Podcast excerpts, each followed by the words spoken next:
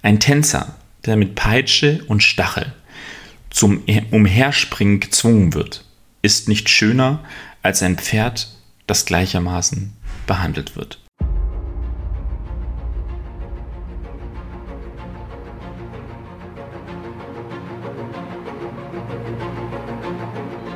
Lebensliebe. Der Podcast fürs Herz mit Aaron Jurenka und Dominik Vollmer.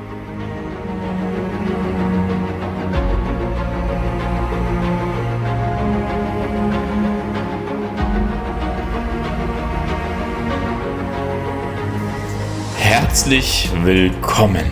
Es ist wieder mal Freitag. Es ist, äh, wie ihr es wisst, ähm, ja, die besagten 5 Uhr Freitag und wir hören uns zum Podcast Lebensliebe. Und um es vorwegzunehmen, ähm, ja, ihr kennt mich, äh, meine Stimme. Ich bin der Dominik und normalerweise würde jetzt an dieser Stelle der wichtigste Teil von Lebensliebe sich einschalten und das wäre der Herr Jurenka. Dem ist aber auch nicht so und deswegen widmen wir ihm einfach einen kurzen Moment. Ähm, und zwar, ja, Aaron, Aaron hat es erwischt, sagen wir es mal so. Ich denke, wir werden in der nächsten Folge auch nochmal mehr darauf einfach eingehen. Ähm, so ist es einfach im Leben. Ich denke, dass gewisse Komponenten sich einfach, ja, äh, einschalten können oder auch abschalten können. Aber wie auch immer, ich denke, Aaron ist ähm, in Gedanken wieder bei uns für diese Folge. Und deswegen habt ihr die Vorliebe heute äh, mit mir. Und ähm, nächste Folge ist natürlich wieder mit dem Aaron zusammen.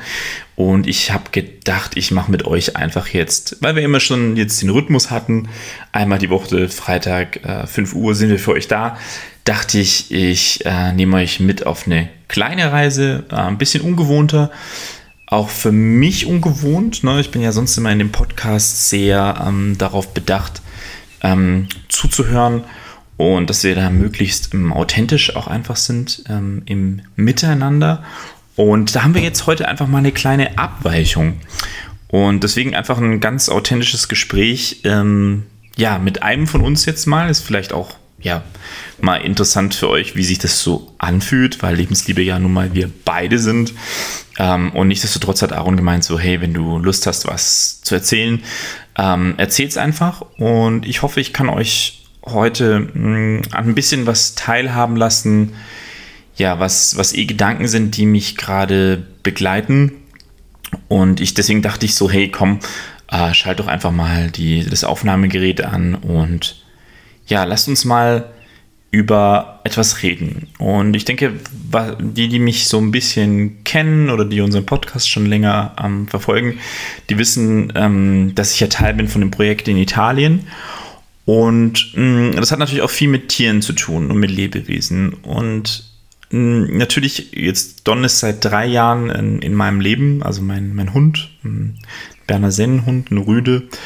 Ähm, und gleichzeitig mit dem Projekt in Italien kam ein weiterer Kontakt, also neben dem kon intensiveren Kontakt zu dem Lebewesen äh, Hund, kam jetzt durch das Projekt in Italien, ähm, ja, ich würde sagen, auch das, das Lebewesen Pferd mh, hm, mehr in mein Leben und das war vorher nicht der Fall. Also Pferde sind etwas, was ich überhaupt nicht auf dem Schirm hatte, im Unterschied zu Hunden. Also mit Hunden bin ich über meinen Großvater zumindest immer wieder im Kontakt gewesen. Der hatte ähm, Schäferhunde, deutsche Schäferhunde.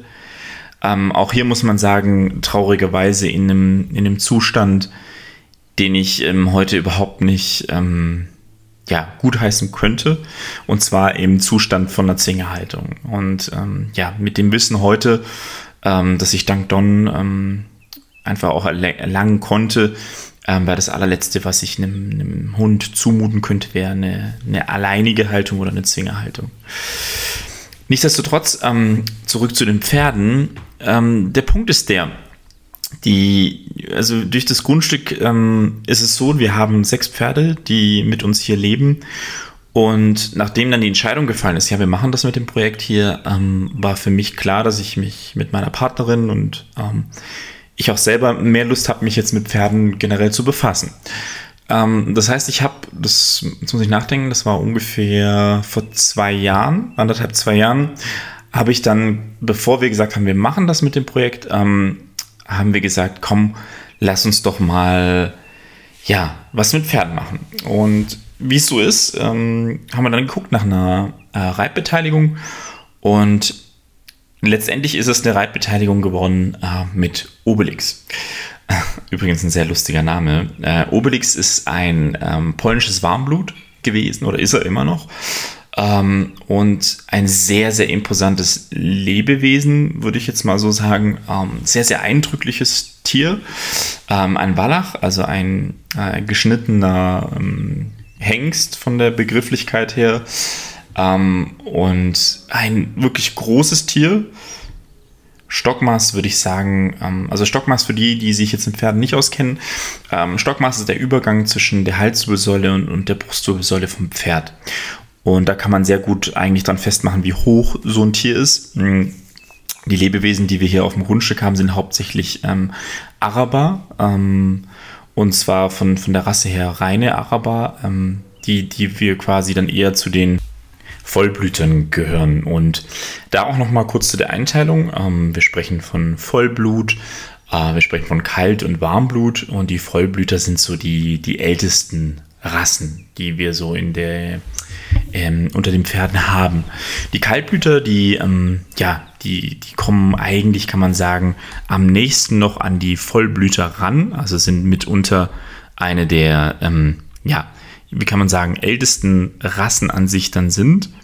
Und ähm, dementsprechend kann man sie eigentlich sehr gut einteilen von der Grund, ich sag mal, ähm, Funktion, die sie auch für uns Menschen haben. Das hat also nichts mit der Körpertemperatur zu tun. Die liegt bei einem Pferd immer bei 38 Grad. Also da, da damit hat es nichts zu tun. Es hat eher was mit, ähm, ich würde sagen, dem Temperament zu tun. Ja, so Kaltblut ähm, und Warmblut. Ja? Und deswegen passt das eigentlich ganz gut beim Warmblut. Die sind sehr nah an den Vollblütern ähm, und die werden, wurden für verschiedene ähm, Zwecke äh, gezüchtet, vor allem unter, für das Reiten und das Ziehen. Und darunter fällt zum Beispiel die Trakehner, äh, Hannoveraner oder Holsteiner ähm, von, den, von den Arten her ähm, und sind dann auch dementsprechend etwas wärmer oder heißer. Ne? Also kann man sich vom Temperament ein Sinnbild ganz gut vorstellen. Ja? Also da ist richtig Temperament. Beim Kaltblut ist es anders. Ähm, die sind relativ gewichtige äh, Tiere ähm, mit sag mal, schwerem Körperbau, ähm, ruhigen Wesen, sehr, sehr gelassen, also nicht so temperamentvoll. Ähm, und die sind sehr gut zum Beispiel zum Ziehen, zum Holztragen. Und dafür wurden die auch eingesetzt. Zum Beispiel Belgier oder das ähm, englische Shirehorse. Shirehorse ist das Pferd, ähm, was eigentlich vom Stockmaß her am imposantesten ist. So 2,5 Meter fünf und bis zu 1,2 Tonnen. Und nur, dass ihr mal so am Anfang so ein paar Fakten hat, habt über Pferde. Ähm, oder das macht, finde ich, Pferde auch so beeindruckend, wie gewichtig die einfach sind. Und jetzt nochmal zurück zu den Arabern, die wir bei uns haben. Die sind so, sagen wir mal, bis 1,60, 1,50 rum vom Stockmaß her. Ähm, also der Übergang zwischen Hals und Brustwirbelsäule. Und dementsprechend ähm, natürlich deutlich weniger imposant, aber sehr, sehr temperamentvolle Tiere. Ähm, und auch ganz anders als dieses polnische Warmblut, auf dem ich dann letztendlich diese Reitbeteiligung hatte. Und dieses polnische Warmblut ähm, ich würde sagen, von der Höhe her mh, hm, gute an die 1,80 würde ich schon sagen vom Stockmaß her. Also ein großes Pferd, 800 Kilo schwer. Die Araber sind so bei 550 Kilo. Und das war wirklich, wirklich beeindruckend. Und ja, also nur um euch da so ein bisschen mal abzuholen, von, von, von wo jetzt auch dieses Gespräch, ähm, ja, oder warum das Gespräch so entsteht, ist, äh, ich bin aktuell in Italien, ich bin viel am Arbeiten mit den Pferden und ja, ich wollte euch da einfach so mal ein bisschen dran teilhaben lassen, was da bei mir jetzt in diesen anderthalb, zwei Jahren passiert ist. Im Beginn mit dem ja, Reiten und im Zugang zu den Pferden. Und dann schlagen wir nachher auch mal so den Sprung in die Gesundheit. Ja, das ist ja auch, ne, ihr wisst, der Podcast Lebensliebe beschäftigt sich mit Gesundheit. Das heißt, auch hier ist nachher der Übergang, warum kann es für uns als Mensch oder auch als, als Lebewesen unglaublich kostbar sein, uns mit anderen Lebewesen zu verbinden. Und warum ist das gesund? Na, das ist ja die interessante Frage. Und ich würde ich würd jetzt mal starten zu dem Thema mit einem Zitat von Xenophon. Tatsächlich heißt der gute äh, Xenophon. Ich werde gleich noch was äh, zu ihm erzählen. Und äh, das Zitat von Xenophon ist ähm, folgendes. Ein Tänzer, der mit Peitsche und Stachel zum Umherspringen gezwungen wird, ist nicht schöner als ein Pferd, das gleichermaßen behandelt wird. Und ich finde, das gibt nochmal mm, einen sehr schönen Einstieg zu, ja, wie sage ich es, zu der Thematik einfach, ähm, zu dem Arbeiten auch mit Pferden.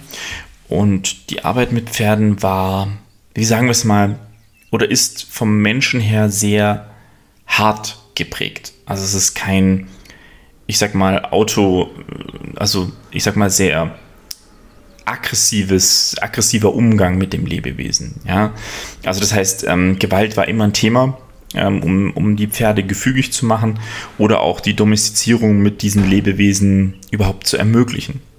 Und Xenophon, und deswegen ist es so spannend, war so der erste tatsächliche, ja, wie würde ich es mal sagen, äh, ein richtiger Pferdeflüsterer, so ein Stück weit. Und der tatsächlich dann auch versucht hat, ja, so, so zu definieren, was könnte man oder wie kann man denn gesund mit Pferden zusammenarbeiten. Und dadurch sind verschiedene mh, hm, Richtlinien entstanden, die er so entwickelt hat. Ähm, er ist Grieche, geboren 426 vor Christus in Athen und äh, großer Fan von Sparta gewesen und ähm, hat dann versucht, irgendwann über sozusagen reiterliche Schriften das Wissen zur Reiterei weiterzugeben. Und das Spannende ist, dass er damals schon eine extrem, ich sag mal, konträre Art vertreten hat, um mit, mit Lebewesen oder mit Pferden zu arbeiten.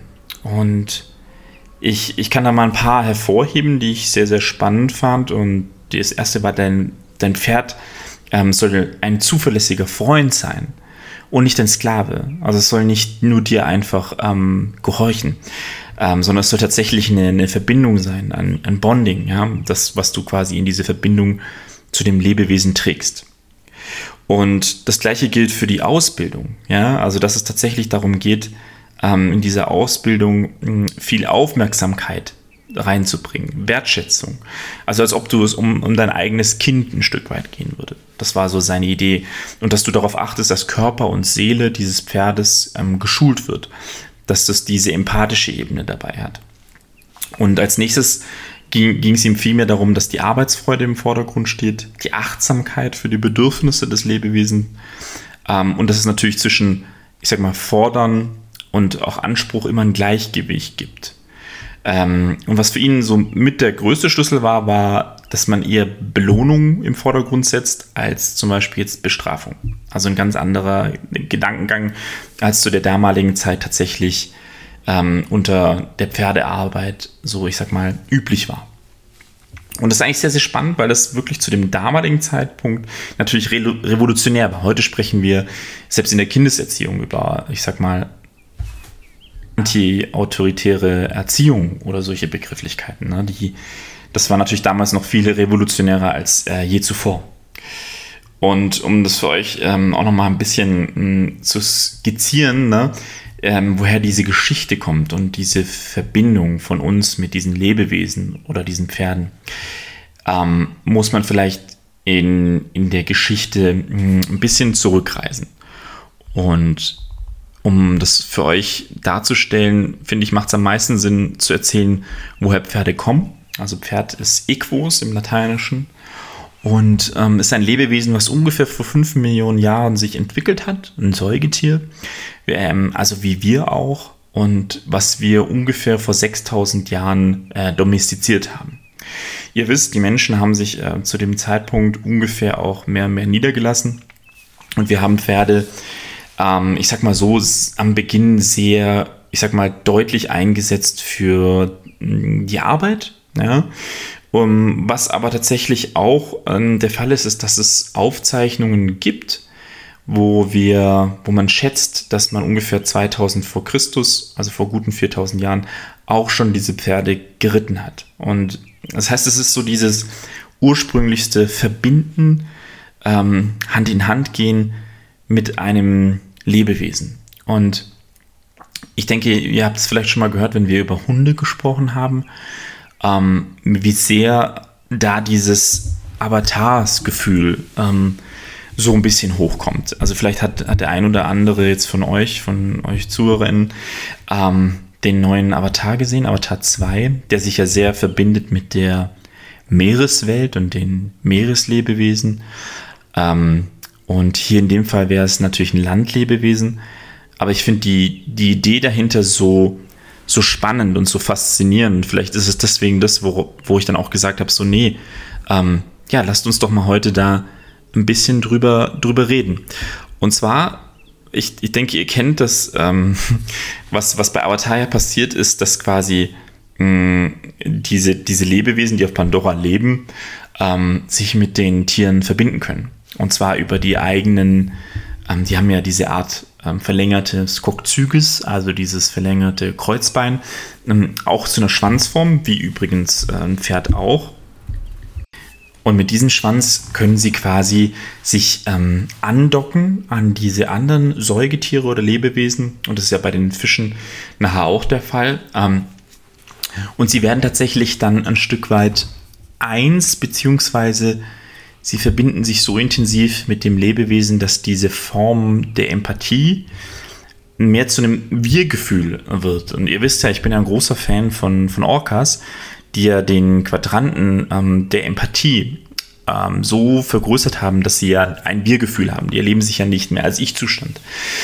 Und deswegen finde ich den, äh, diese Überlegung so spannend, ähm, sich so mit einem Lebewesen zu verbinden, dass wir ein Stück weit eins werden können ähm, und diese empathische Ebene so vergrößern und verstärken, dass etwas mit uns passiert. Und ich, ich bin der festen Überzeugung, dass auch ähm, damals in diesem Domestizierungsprozess mit dem Pferd ähm, da eine ganz große Möglichkeit bestanden hat. Leider natürlich überdeckt ähm, mit diesen, ich sag mal, sehr negativen Faktoren, ähm, sei es in der Hundeerziehung oder auch in der, also da geht es um den Wolf, jetzt geht es um das Equus, also das Wildpferd, ähm, dass wir das natürlich sehr oft mit Gewalt gemacht haben.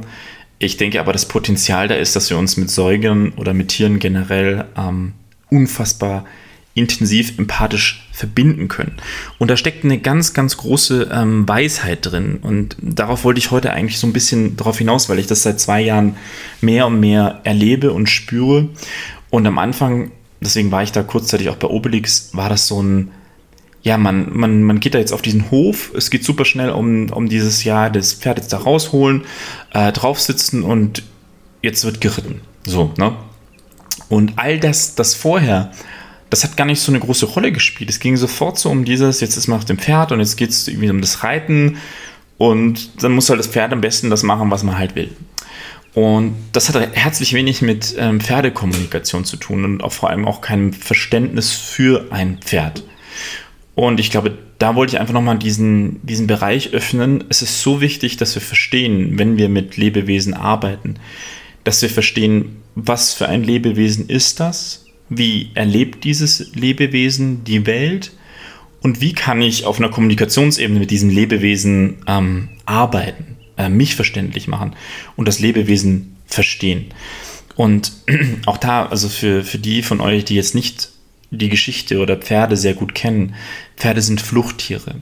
Pferde sind ähm, in erster Linie keine Raubtiere. Pferde sind ähm, in dem Fall Pflanzenfresser, sind Fluchttiere, sehr, sehr, ich sag mal, feinfühlige Lebewesen, die eine Gruppe benötigen, um zu überleben. Also es, sie leben immer in Verbänden mit ganz, ganz vielen anderen Pferden zusammen. Ähm, es gibt zwei Arten, wie Pferde zusammenleben. Die eine ist ähm, relativ lokal, wo Pferde nicht herumziehen. Man geht davon aus, dass es eigentlich die ursprünglichste Art ist, wie Pferde leben, wenn sie wild sind. Und sie leben in Verbänden ähm, quasi mit mehreren Hengsten. Und diese Hengste durchmengen nachher den Genpool. Also das heißt, es gibt nicht einen Leithengst, sondern es gibt mehrere Hengste, die quasi diese Familie oder diese, diesen Konstrukt ähm, ähm, quasi beschützen und trotzdem aber auch natürlich ein Stück weit ähm, ja, durchmengen vom Genpool her. Ähm, und der Fall 2 ist meistens durch klimatische Veränderungen so gewesen, dass die Pferde eher ziehen mussten. Und das Interessante ist, dass hier sich dann eher so Familienverbände herauskristallisiert haben. Ähm, man nennt das dann auch solche ähm, Haremstrukturen, wo ein Hengst quasi dann immer seine, sein Harem, also mehrere Stuten, ähm, quasi für sich hatte. Und da gab es dann auch keine Durchmengung. Also nicht ganz, ganz viele Hengste mit unterschiedlichen Stuten, sondern nur der eine Hengst mit dieser kleinen Gruppe. Auch wenn die in größeren Verbänden waren, war das immer ein Hengst mit einer Gruppe. Also nur um das nur nochmal vorwegzunehmen, wie, wie Pferde miteinander leben. Jetzt ist es so, ähm, dass Pferde in dem Fall, und das muss man sich bewusst machen, ähm, ja, durch diese Verbandstrukturen natürlich immer Gefahren ausgesetzt waren. Also sie waren, wie nennt man das im Englischen, sagt man Prey. Ähm, im, Im Deutschen würde man jetzt sagen, sie waren eher Beute. Ja, Beute ist das richtige Wort. Also es ist ein, ein Beutetier. Und ähm, auf der anderen Seite sind es unglaublich, ähm, ja, wie sagt man das, wehrhafte Wesen auch. Ich glaube, man kennt das manchmal auch mal von, so, von diesen anderen Beutetieren. Ähm, wenn wir jetzt über Kühe sprechen würden oder Vorfahren von Kühen, ähm, kennt man auch manchmal von diesen ähm, wie diesen ähm, verschiedenen größeren bullenartigen Tieren, äh, die dann zum Beispiel Hörner haben, um sich zu wehren. Und das gleiche ist bei einem Pferd, das hat natürlich die Hufe, um sich zum Beispiel zu wehren. Und ich glaube, jeder, der von mit Pferden arbeitet, der merkt, der weiß auch, wie imposant so ein Lebewesen ist und dass wir da auch, ich sag mal, Respekt benötigen, wenn ich mit 500 bis 800 Kilo bewegter Masse arbeite, Muskelmasse ähm, dann ist ein Tritt äh, bedeutet für mich eventuell, ich sag mal, mh, mm, ja, kann den Tod bedeuten. Ja, und das gleiche gilt beim Reiten. Bei einer gewissen Geschwindigkeit. Ein Pferd kann bis über 50 km/h im Galopp reiten. Also wir unterscheiden ähm, vom Schritttempo in Trat, in Galopp. Und da sprechen wir natürlich über, über ich sag mal, imposante Bewegungsstrukturen. Und um das nochmal so jetzt zusammenzufassen, wenn ich mit einem Pferd arbeite, und das ist das, was ich jetzt Stück für Stück ähm, wahrnehme mittlerweile, merke ich, dass ich ganz, ganz viel lernen darf über mich, ähm, über mein Sein als Mensch, aber auch über ja, diese, diese Gedanken. Wir sind ja im Podcast Lebensliebe. Geht, es geht ja immer wieder hier um, um die Gesundheit. Und ich sag's mal so: Reiten ist unfassbar gesund. Also auch dazu gibt es verschiedene Studien, ähm, dass zum Beispiel Reiten die charakterliche und soziale Entwicklung ähm, extrem fördert. Also je, je, früher wir zum Beispiel auch mit einem Pferd arbeiten. Und das gleiche geht natürlich für unseren, zum Beispiel unseren Rücken. Ja? Ich denke, das ist, äh, glaube ich, das Offensichtlichste, dass wenn ich mit meinem unteren Rücken die ganze Zeit ähm, im Reitsattel bin, im Reiten, gibt es auch verschiedene Studien, die sagen, dass die posturale Kontrolle, also das Gleichgewichtssystem und vor allem auch die Muskulatur, dass wir wissen, wo wir unseren Körper gerade bewegen, zum Beispiel extrem geschult wird. Ähm, und das, was für mich auch noch mal am meisten so hervorgeht, und das merke ich auch, ähm, dass wir merken, dass diese, diese Feinmotorik, dieses Fühlen, und da würde ich echt dieses, dieses, ja, wie sagt man, das Empathische nochmal hervorheben. Pferdearbeit ist unglaublich viel Empathie, Wahrnehmung, Fühlen. Ähm, weil diese Lebewesen, wie ich es vorhin meinte, sind Fluchttiere, die natürlich durch diese Domestizierung über diese Jahrtausende ähm, in der Zusammenarbeit mit uns Menschen natürlich sich auch an uns angepasst haben, ein Stück weit. Und das gleiche gilt ja auch beim Hund. Aber wenn ich in die Augen schaue von so einem Pferd, dann sehe ich da nicht einfach nur mh, mm, ein Lebewesen, was irgendwie, wie sagt man das, sich mehr an mir orientiert oder von mir abhängig ist, sondern ich sehe, ich sehe ein Individuum, ich sehe einen Charakter und ich sehe vor allem beim Pferd mm, mehr manchmal auch ein Orca-Gefühl, ein sehr empathisches Gefühl, das versucht, mich als Lebewesen zu fühlen. Und das ist tatsächlich eines der großen Faktoren, wo ich sagen würde, was können wir von Pferden lernen? Also was ist die die Weisheit von Pferden. Und das kann ich mal versuchen, ja, für euch in verschiedenen, ich habe es versucht, in verschiedenen Punkten festzumachen, wo ich sagen würde, okay, was ist die Weisheit ähm, der Pferde? Und ich würde sagen, die erste Weisheit, die ich äh, lernen durfte, ähm, ist Geduld. Also bin ich immer noch dabei, also weil wir am Ende sind wir, glaube ich, alles Menschen. Ähm, aber Pferde lehren einen unglaublich geduldig zu sein. Also wenn ein Pferd nicht will, es gibt ja auch ganz viele Sprichworte, die mit Pferden zu tun haben, äh, bockig, bockiges Pferd, ähm, ne? da, da, steckt ja ganz viel drin. Und mh, mm, das ist tatsächlich etwas, was man sehr merkt bei Pferden. Hektik funktioniert nicht. Stress funktioniert nicht. Ähm, je mehr du bei dir bist, du im Zentrum bist, in der Ruhe bist, desto eher kannst du mit einem Pferd arbeiten und desto mehr wird das Pferd sich auf dich einlassen in diesem empathischen Moment.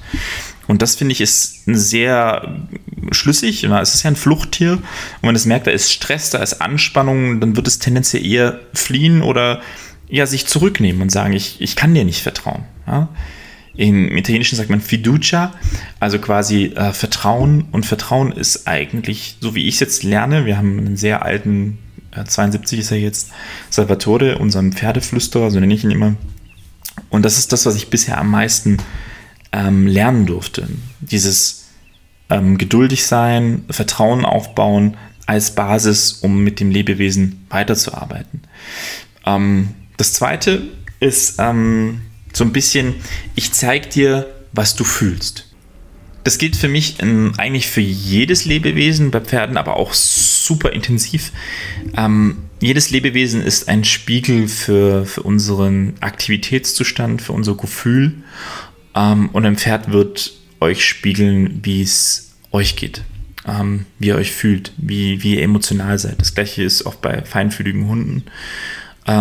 Es ist ein Spiegel unserer selbst, den wir, ja, den wir sofort gespiegelt bekommen. Wie geht es mir emotional? Bin ich wütend? Bin ich sauer?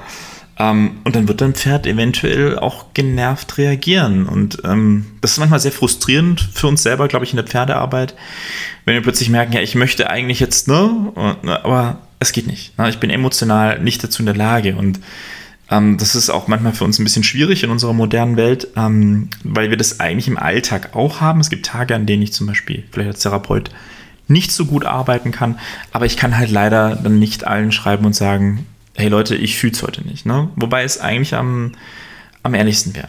Ja, muss man, muss man auch nochmal dazu sagen.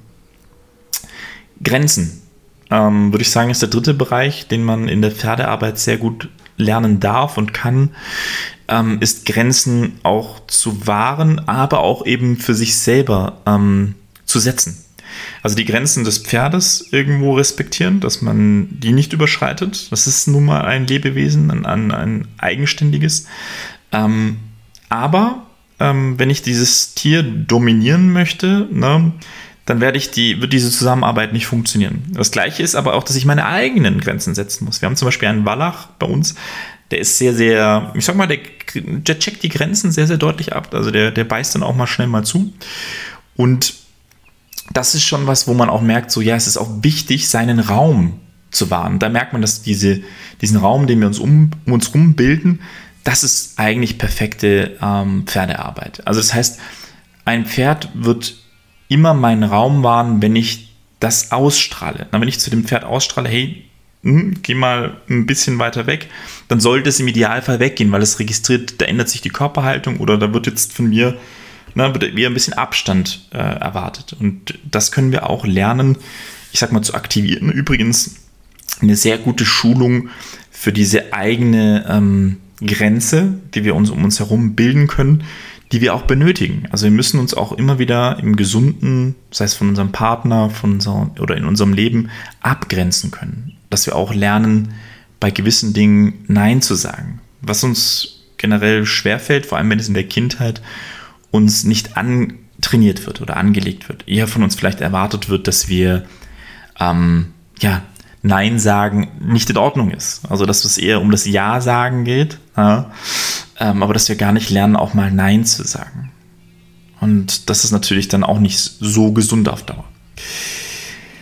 Ähm, Abschnitt 4 würde ich sagen, ist ähm, Fehler.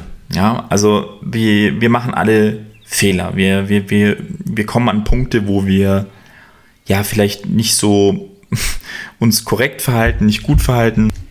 Und dazu zählt so, glaube ich, bei der Pferdearbeit sehr, sehr häufig, ähm, wenn wir jetzt von Fehlern her sprechen, ähm, äh, auch können wir mal separat darüber sprechen, was wir mit Fehler überhaupt irgendwie äh, meinen könnte. Ähm, ist es so ein bisschen, ja, das eigene Hinterfragen. Na, etwas funktioniert nicht, ich möchte irgendetwas ähm, und es klappt halt einfach nicht. Und ich glaube, das ist so diese Selbstreflexion, dass man auch für sich sagt, okay, da mache ich mir vielleicht auch viel zu viel Druck oder einen gewissen Anspruch.